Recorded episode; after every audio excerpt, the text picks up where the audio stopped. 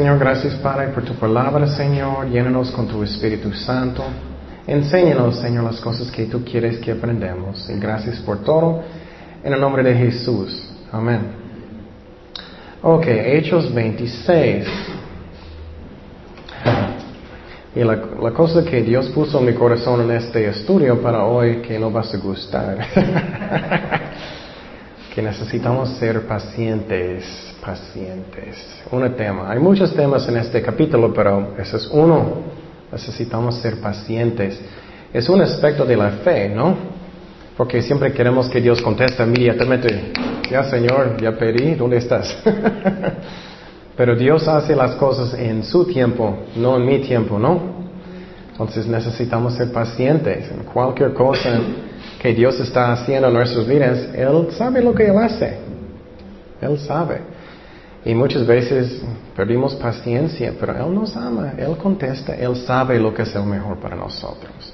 Y Pablo está en, una, en un problema grande, pero Dios está en control. Él está en la cárcel en, en Cesarea, Él está esperando um, otro juicio con la gripa. Y lo que estaba pasando, recuerdas que había un alboroto en Jerusalén los soldados romanos le llevaron a Cesarea y él estaba enfrente de, de Félix primeramente. Él era muy injusto, ¿recuerdas? Y él quedó por dos años más. Y él necesitaba tener mucha paciencia, ¿no? Y a veces sentimos, Señor, ¿qué estás haciendo? No entiendo. Y personas podrían pensar, nuestro mejor misionero está en la cárcel. ¿Por qué?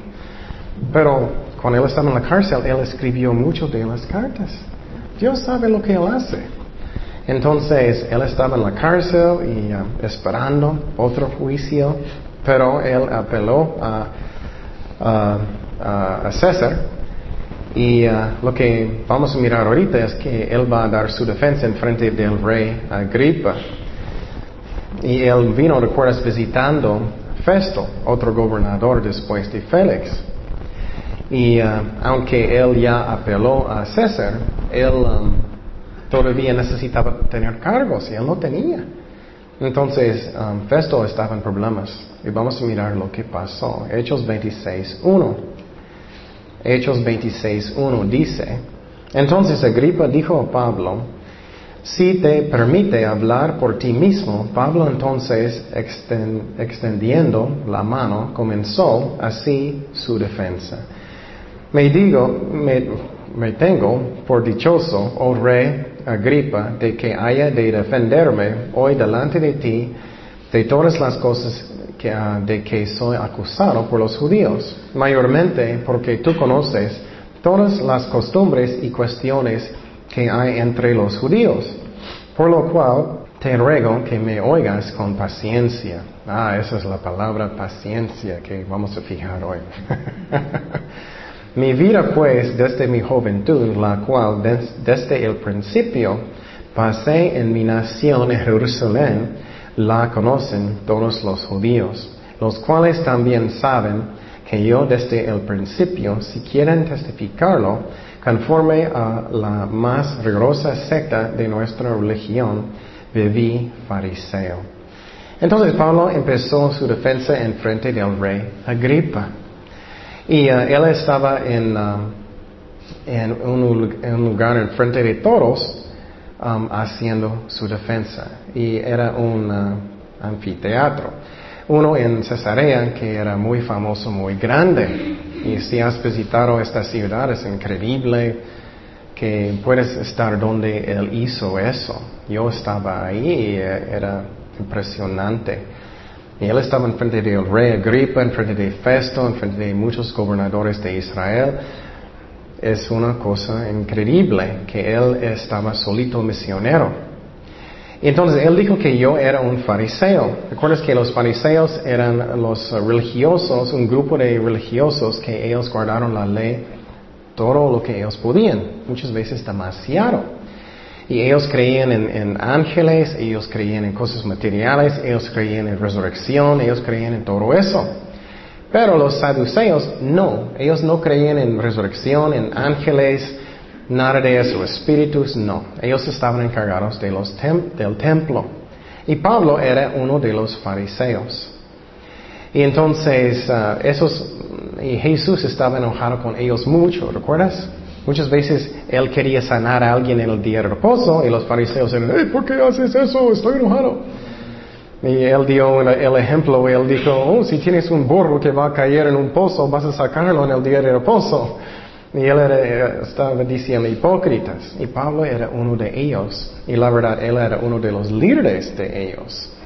Él era uno fuerte, un líder de... Es como si Dios va a convertir al presidente de, de México. Es un milagro grande cuando él convirtió. Y él era bien malo.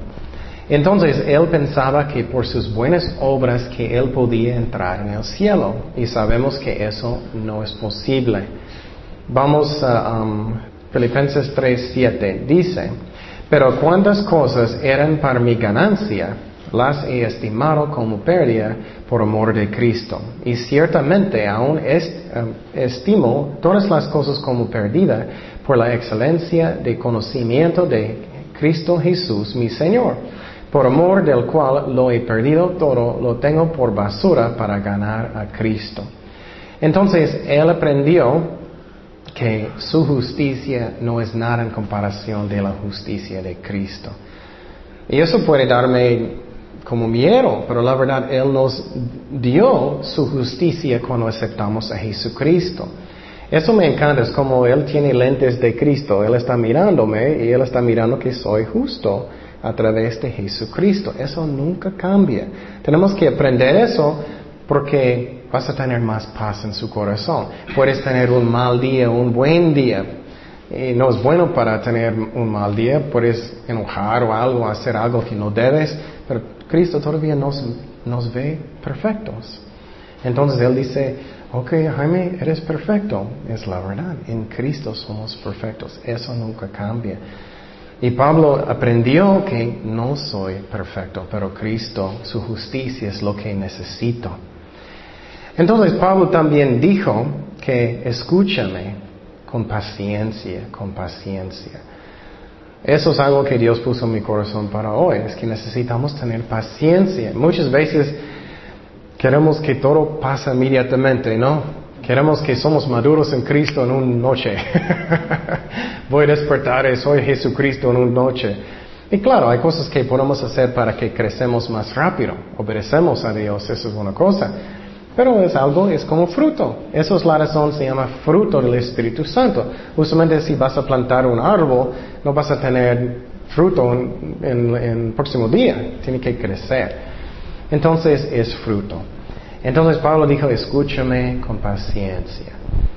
Y Pablo necesitaba paciencia. Él está en la cárcel, él no sabía lo que iba a pasar. Y él está hablando de la promesa de Dios, que él está en la cárcel por la promesa de Dios. ¿Qué es la promesa? ¿Alguien recuerda? Del mañana. Es el Mesías, Jesucristo. Seguimos en uh, Hechos 26, 6. Hechos 26, 6. Y ahora, por la esperanza de la promesa que hizo Dios a nuestros padres, soy llamado a juicio. Él está hablando de la promesa del Mesías promesa cuyo cumplimiento esperan que han de alcanzar nuestras doce tribus sirviendo constantemente um, a Dios de día y de noche. Por esta esperanza, oh rey Agripa, soy acusado por los judíos, que se juzga entre vosotros cosa increíble que Dios resucite a los muertos. Entonces, Pablo está dando su testimonio, su defensa al rey Agripa que ah, de la promesa de Dios del Mesías. Y él está diciendo a Agripa, ¿por qué crees que es algo increíble que estoy hablando que Dios puede levantar a los muertos? Siempre en las escrituras Dios dijo que el Mesías necesitaba levantar de los muertos. Vamos a Salmo 16, 10. Salmo 16, 10. Esa es una profecía del, del Mesías de Cristo. Eso fue escrito más o menos mil años antes de Cristo, antes de su nacimiento. Salmo 16, 10. Dice, porque no dejarás mi alma en Seol, ni permitirás que tu santo vea qué? Corrupción. Entonces, eso es un, ejemplo que es poquito feo, pero vas a servir. si un perro o un gato va a morir en la calle, ¿qué va a pasar en algunos días? Van a descomponer y putrificar, ¿no? va a haber corrupción. Entonces lo que está diciendo es que el Mesías va a morir, pero su cuerpo nunca va a haber corrupción, va a resucitar de los muertos. ¿Me explico? Entonces eso siempre estaba en las escrituras. Y es algo normal que Dios puede levantar los muertos. Y nosotros estamos aprendiendo en la clase de teología que tenemos el mismo poder que Cristo tenía. El Espíritu Santo vive dentro de mí. Y si es la voluntad de Dios, Puedes orar y Dios va a levantar a alguien de los muertos. Dios levantó a Lázaro de los muertos. ¿Recuerdas que después de algunos días él empezó de oler? ¿Recuerdas? Pero Dios todavía levantó a él de los muertos. Y eso puede animarme porque yo tengo este mismo poder que Cristo usó, el Espíritu Santo. Entonces, cuando Él está dando su defensa, Él dijo que estoy en la cárcel por Um, la promesa. Estoy predicando la promesa. ¿Qué es la promesa? El Mesías. ¿Y cuando empezó esta promesa? ¿Acuerdas cuando Dios dijo a Abraham? Dios dijo a Abraham, toma su hijo, su único hijo, y tienes que ¿qué? sacrificarlo en un altar para un sacrificio. Y uh, acuerdas que su hijo no era un hijo chiquito, él era como 30, 35 años. Y él lo llevó y él eh, eh, casi, eh, no, él estaba listo para matarlo, él tenía un cuchillo y Dios dijo, no, no, no lo haces, voy a proveer un sacrificio. Y entonces, después de eso, Dios dijo, dijo, en tu simiente serán benditas todas las naciones de la tierra por cuanto obedeciste a mi voz. La promesa es la Mesías. El Mesías es el Mesías. Entonces, eso es lo que él está predicando. Él está tratando de convertir a, al rey Agripa. Y algo que quiero decir también que miramos es que muchas veces pensamos que cuando Pablo estaba predicando, él era increíble elocuente, ¿no? Que él era increíble como él habló y todo. Cuando estamos mirando sus, sermones, no son, no son. Eso puede darme ánimo en mi corazón porque no es que necesito ser tan elocuente. Necesito qué? El poder de Dios. Esa es la clave. Claro, necesitamos estudiar y saber la palabra, palabra de Dios. Pero lo que miramos es que no estás leyendo algo que es eh, muy, muy elocuente. No es. Él solamente está dando su testimonio. E, es como si, si Jaime decir, yo era tonto, Dios me salvó, Él me sacó es el poder del Espíritu Santo. Entonces, cuando vamos a predicar, claro, necesitamos hacer nuestro mejor, pero mira, no es tan increíble lo que estamos leyendo. Él está dando su testimonio y eso es poroso. Seguimos el versículo 9. Versículo 9. Dice, yo ciertamente había creído deber hacer muchas cosas contra el nombre de Jesús de Nazaret, lo cual también hice en Jerusalén. Yo encerré en cárceles a muchos de los santos, habiendo recibido ah, poderes de los principales sacerdotes, y cuando los mataron, yo di mi voto. Entonces, lo que es muy interesante aquí, otra vez, él solamente está dando su testimonio. Eso es poderoso, tenemos que entender eso. Muchas veces pensamos, ay, no tengo nada de decir. Solamente puedes decir lo que está en su corazón, como Dios cambió su vida. Es poroso. ¿Qué es la razón? Es poroso, no es por mí, es porque el Espíritu Santo está hablando con las personas. Y quiero decir que Pablo era un hombre muy malo, no poquito, muy malo. Él estaba poniendo cristianos en la cárcel. Él estaba, él tenía permiso del sacerdote del templo para sacarlos de, Damasco, para llevarlos a Jerusalén. Él estaba votando para que ellos van a matarlo. Él era un miembro del Sanhedrin, los gobernadores de Israel. Y había 71 o 72 personas en este um, grupo de gobernadores de Israel y algunos estoy seguro que estaban en este juicio. Y entonces Él está dando su testimonio. Eso es algo fuerte. Puedes compartir eso. Seguimos en versículo 11. Y muchas veces castigándolos en todas las sinagogas, los forcé a blasfemar y enfurecido sobremanera contra ellos. Los perseguí hasta en las ciudades extranjeras.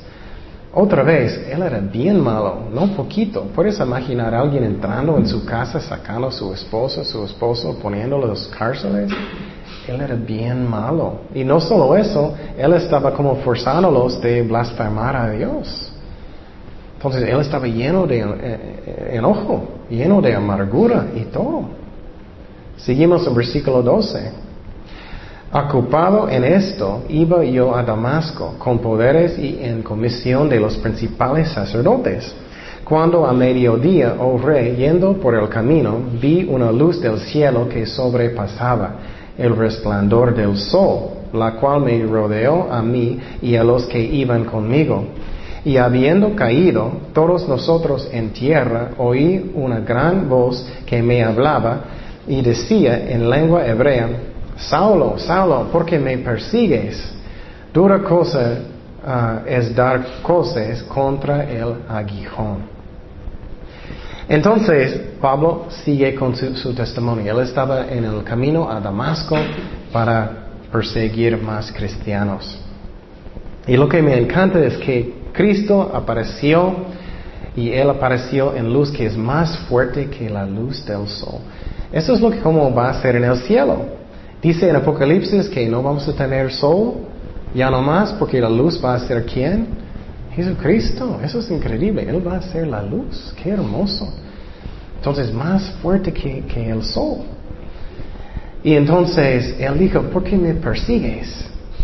Eso me encanta también, es porque Él está diciendo, estás haciendo cosas a mis hijos, es como estás haciéndolo a mí. Y los que tienen hijos, y ya yo puedo entender mejor porque ya tengo una hija. Si alguien va a hacer algo a mi hija, uy, no voy a gustar. es lo mismo con Dios. Y eso necesito entender que Dios no va a permitir nada en mi vida que Él no quiere. Nada. Somos sus hijos. No va a permitir nada. Podemos tener paz en eso. Otra cosa que me gusta que Él dijo eso a a Pablo, dura cosa te es dar cosas contra el aguijón.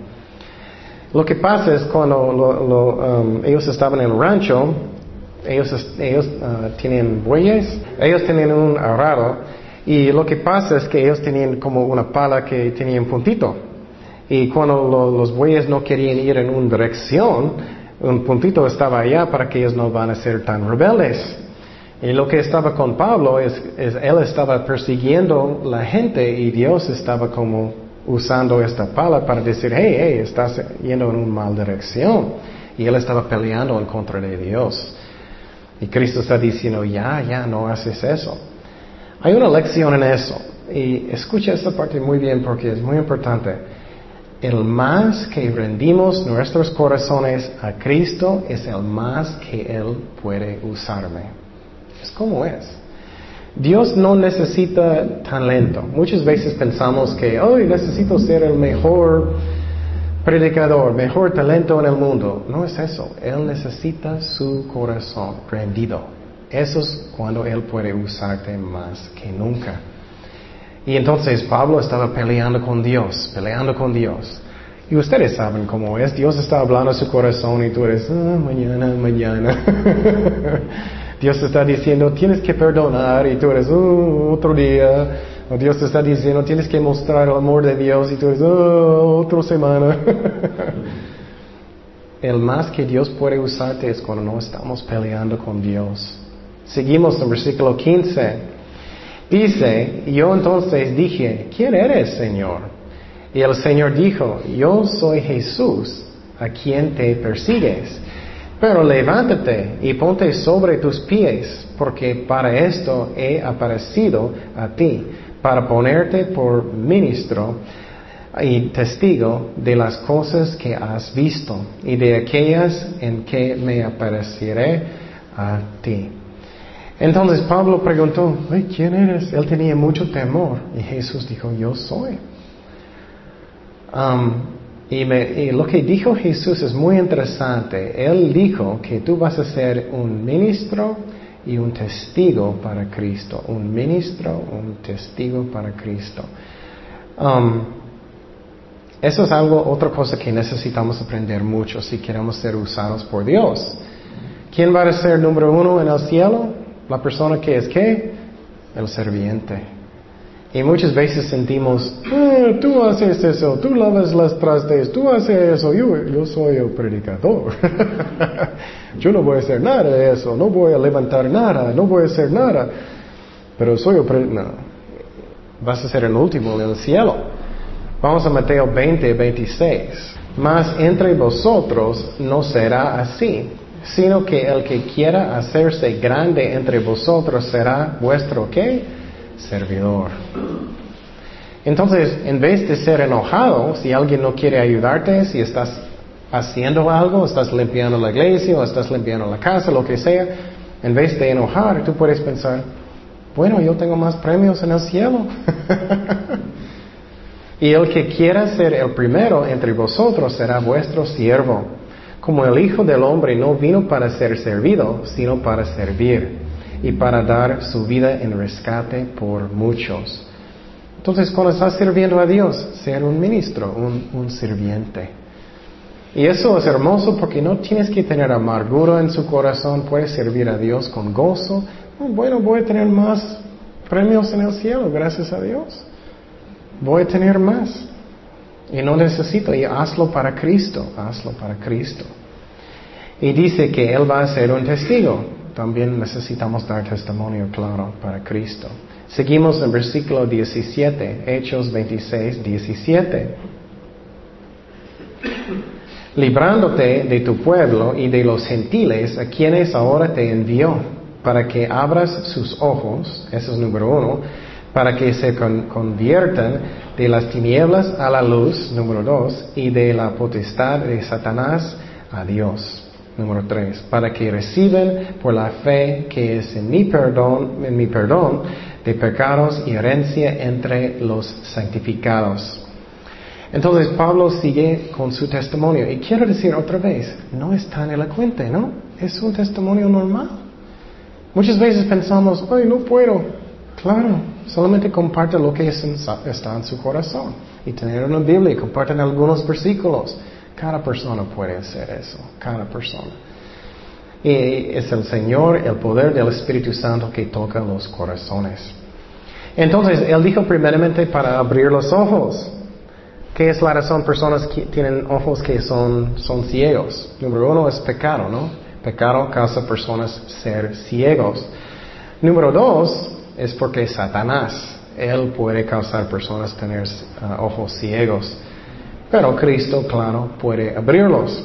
Esa es la razón. ¿Recuerdas antes de aceptar a Cristo? Qué raro.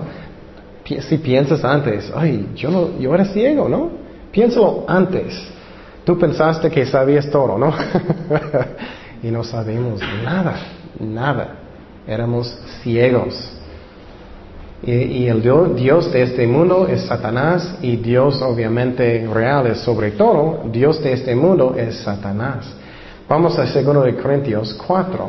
Pero si nuestro evangelio está aún encubierto, entre los que se pierden está encubierto, en los cuales el Dios de este siglo cegó el entendimiento de los incrédulos para que no les resplandezca la luz del Evangelio de la gloria de Cristo, el cual es la imagen de Dios.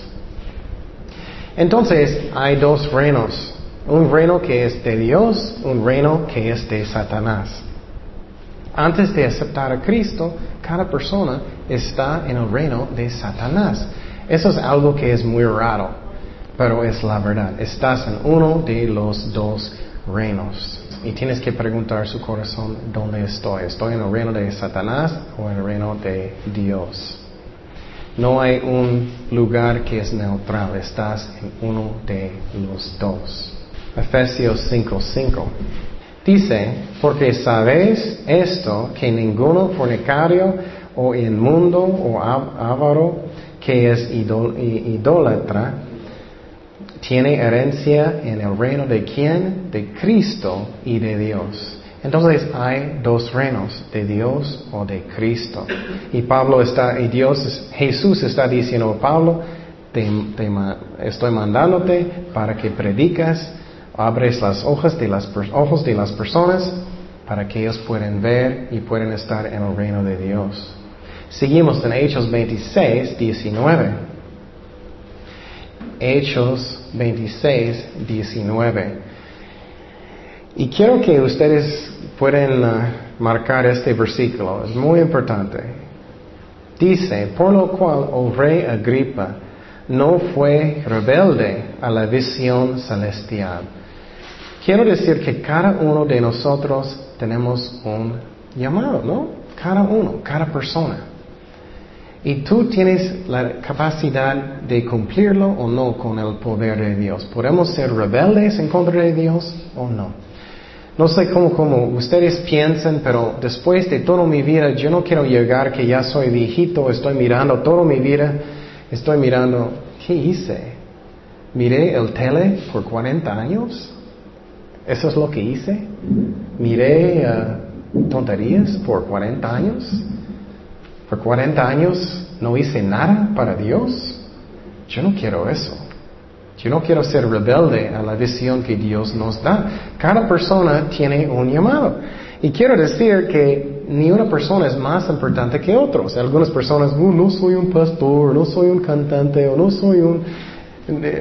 No importa, cada persona, la Biblia dice que somos iguales en Cristo, pero cada persona tiene diferente llamado, ¿no? Entonces, ¿podemos obedecer o no? Y después de toda la vida, yo quiero decir como Pablo, él dijo que he, peleado la buena batalla, ¿no? Él dijo que he cumplido. Yo quiero escuchar eso de Cristo. No quiero pasar toda mi vida haciendo tonterías. Y él dijo, yo no fui rebelde a la visión celestial. Él hizo bien. Entonces hazlo con todo su corazón, lo que Dios dice para hacer.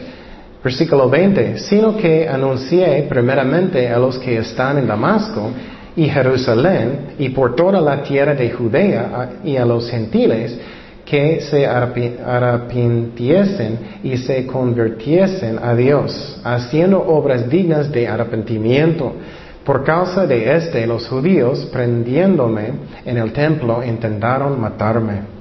Pero habiendo obtenido auxilio de Dios, perseveró hasta el día de hoy, dando testimonio pequeños y grandes, no diciendo nada fuera de las cosas que los profetas y Moisés dijeron que habían de suceder, que el Cristo había de padecer y ser el primero de la resurrección de los muertos, para anunciar luz al pueblo y a los gentiles. Entonces, otra vez, tienes un llamado, tienes uno, cada persona tiene uno. Yo quiero cumplir lo que Dios dice. Y a veces personas dicen, ay, pero no sé qué hacer. Empieza con cosas chiquitas dando folletos a, sus vecinos, andar en la calle y testificar, o habla con su familia, o limpiar la iglesia, o enseñar niños, lo que sea. Dios va a poner en su corazón lo que quiere. O puedes empezar un ministerio. Oh, Dios puso en mi corazón para visitar hospitales o para visitar personas que necesitan algo. Lo que sea, créeme, si estás abierto en su corazón, Dios va a mostrarte. No hay falta de trabajo. Nunca. Vamos. ¿Eh? No. Vamos al segundo de Timoteo 4. La verdad, Jesús dijo que. Jesús dijo que los eh, trabajadores son qué? Pocos, ¿no? Segundo de Timoteo 4, 5 dice, pero tú sé sobrio en todo soporta las aflicciones, haz obra de evangelista y que cumple tu ministerio. Eso significa que es posible que no vas a cumplirlo. Tenemos que ser fuertes. Ok, ¿qué más? Jesús dijo a, Jesucristo que Él va a enseñar a personas que ellos necesitan arrepentir. Arrepentir. ¿Qué es arrepentimiento? Arrepentimiento no es solamente llorando y emociones, no. Arrepentimiento es que es tristeza, pero tristeza que es según Dios. Sientes mal por lo que hiciste en contra de Dios y las personas. Número dos, es un cambio en el corazón. Y número tres, un cambio en sus acciones. Que estás haciendo su mejor para cambiar. Eso es arrepentimiento. Hay muchas personas que están en la cárcel, pero son tristes solamente porque están en la cárcel. Ellos no son arrepentidos. Ok, entonces él también dijo que él predicó la fe que está basado en las profetas y Moisés, las profetas ah, y Moisés. ¿Qué es la, la razón él dijo eso? Él dijo eso porque mi fundación de la fe está en qué? En la palabra de Dios, en las profetas. Hay tantas profecías en la Biblia, ni un otro libro en el mundo tiene tantas profecías específicas de la vida de Cristo, de la vida de alguien, siglos de años antes de, su nacimiento para que sabemos que la palabra de Dios viene de Dios. Puedes estudiar el libro de los musulmanes, no está. Puedes estudiar los budistas, no está. Pero podemos confiar en la Biblia. Seguimos en versículo 24. 24 dice, diciendo él estas cosas en su defensa. Y quiero decir, mira lo que pasó. Festo, él no, ya no era el juez en esta. Festo a gran voz dijo, estás loco, Pablo. Las muchas letras te vuelven loco. Quiero decir que eso es una excusa. Cuando vas a evangelizar personas, necesitas aprender que personas son buenísimos de dar excusas. Y muchas veces cristianos también, ¿no? Siempre justifican. Él está como justificando. Tú estás loco, pero creo que Dios estaba tratando con él. Yo recuerdo una vez que yo fui eh, para evangelizar puerta en puerta. Y yo recuerdo que toqué en una puerta y había una muchacha. Y yo estaba hablando con ella, uh, compartiendo el Evangelio con esa muchacha. Yo recuerdo que ella, estaba diciendo, ay, no sé si creo y no sé si es la verdad. Y Dios habló en mi corazón. Y dije, tú tienes pecado en su vida que no quieres arrepentir. era el Espíritu Santo. Y dije directo a ella. Y eso era el asunto real. Y era como, uy, si es cierto, estoy, es que estoy viviendo con mi, mi novio. Y eso pasa mucho, son excusas. Hay cosas que es real. Y si predicas en la calle o con personas vas a aprender eso, que muchas veces puedes como discernir que es la verdad. Ellos no están diciendo la verdad, pero excusas. Seguimos en versículo 25. Mas él dijo, no estoy loco, eh, eh, excelentísimo Festo, sino que habló palabras de verdad y de cordura. Pues el rey sabe estas cosas delante de quien también habló con toda confianza, porque no pienso que ignora nada de esto, pues no se ha hecho esto en ningún rincón. ¿Crees, oh rey Agripa, a los profetas? ¿O sé que crees? Yo sé que crees. Entonces Agripa dijo a Pablo, por poco me persuades a ser cristiano. Wow, qué triste, ¿no? Casi, pero no. Casi, pero no. Eso es lo mismo con nosotros. Quiero decir, es lo mismo con nosotros. ¿Cómo estoy yo en mi obediencia a Dios? Soy como, eh, poquito, voy a obedecerte poquito, o voy a obedecerte completo. Y quiero decir, cuando estamos peleando con Dios, como Pablo con el aguijón, ¿recuerdas? Estás causando su propio daño. Dios quiere bendecirnos. Dios sabe lo que es el mejor para nosotros. Cuando estamos peleando con Dios, ah, poquito, casi voy a ser cristiano, casi voy a, obedecer a Dios. Estás causando su propio daño. Y creo que Él nunca convirtió. Y Pablo dijo, quisiera Dios que por poco o por mucho, no solamente tú, sino también todos los que hoy me oyen, fuisteis hechos tales cual yo soy, excepto estas cadenas. ¿Recuerdas que dije que tenemos que aprender de paciencia? Él tenía cadenas todo el tiempo. Él necesitaba, él estaba en la cárcel, es posible él estaba pensando, ay Señor, necesito predicar, ¿por qué estoy aquí? ¿Por qué? ¿Por qué? Dios trabaja en su tiempo. Pero muchas veces queremos, ay, quiero un novio ahorita, quiero un novio ahorita, quiero este carro, este casa, este trabajo, este, quiero este ministerio, este, ¿por qué? ¿Por qué? En el tiempo de Dios, haz su mejor y Dios va a hacer las cosas en su tiempo y puedes tener paz. Pero haz su mejor, no estoy diciendo que no. Cuando había dicho estas cosas, se levantó el rey y el gobernador y Berenice y los que se habían sentado con ellos y cuando se retiraron aparte, hablaban entre sí, diciendo, ninguna cosa digna de muerte ni de prisión ha hecho este hombre. Y Agripa dijo a Festo, ¿podía este hombre ser puesto en libertad si no hubiera apeleado, a César? Entonces, qué increíble, ¿no? Él dijo, ay, casi por poco me persuades a ser cristiano. Wow. Es lo mismo con nosotros. Es algo profundo que puede, puedes meditar. ¿Qué es meditar para un cristiano? No es yoga. yoga es malo. Yoga es budismo. Es como Satanás puso una cara diferente. Yoga es budismo. Entonces, para meditar para un cristiano es pensar, pensar y pensar y aplicarlo a la vida. Y algo que puedes pensar es que casi ah, él dijo, por poco, por poco me persuades a ser cristiano. Es lo mismo con nosotros, por poco me persuades a ser más rendido a Cristo. El más que somos rendidos a Cristo, el más que Él puede usarme. Es como es, es como es. ¿Qué es la razón? La razón, voy a darte un ejemplo directo. Dios va a decirte, quiero que tú vas a compartir con tu vecino. Y tú eres, no, no, quiero mirar el tele más tiempo, ya no voy. O Dios dice, quiero que vas a empezar este ministerio. Mm, no, personas van a pensar que soy un tonto. No, no, no. El más que estoy rendido a Cristo, el más que Él puede usarme. Dios va a decir, oh, quiero que vas a perdonar a este hermano. Uh, no, no, no, no quiero, estoy enojado.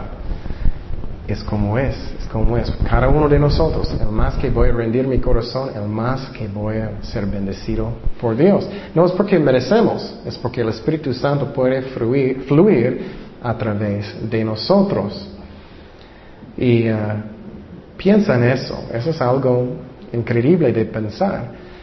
Porque otra vez, después de 40 años de mi vida más, lo que lo posible que Cristo va a venir más rápido. No quiero llegar a más años y no hice mi mejor para Cristo. Y uh, eso es algo que podemos meditar. Oremos. Señor, gracias para que, uh, que quieres usarnos, Señor. Gracias por el ejemplo de Pablo. Gracias que podemos confiar en ti, aunque a veces no entendemos lo que está pasando, a veces perdimos paciencia y no entendemos, Señor, pero tú sabes lo que es mejor para nosotros, Señor. Y como Pablo estaba en la cárcel, él, tenía cadenas y hay muchos que necesitaban escuchar el Evangelio, pero tú tenías su plan, Señor, tú eres fiel.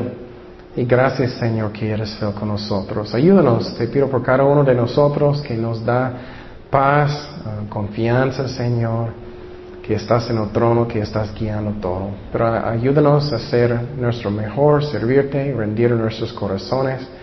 En el nombre de Jesús. Amén.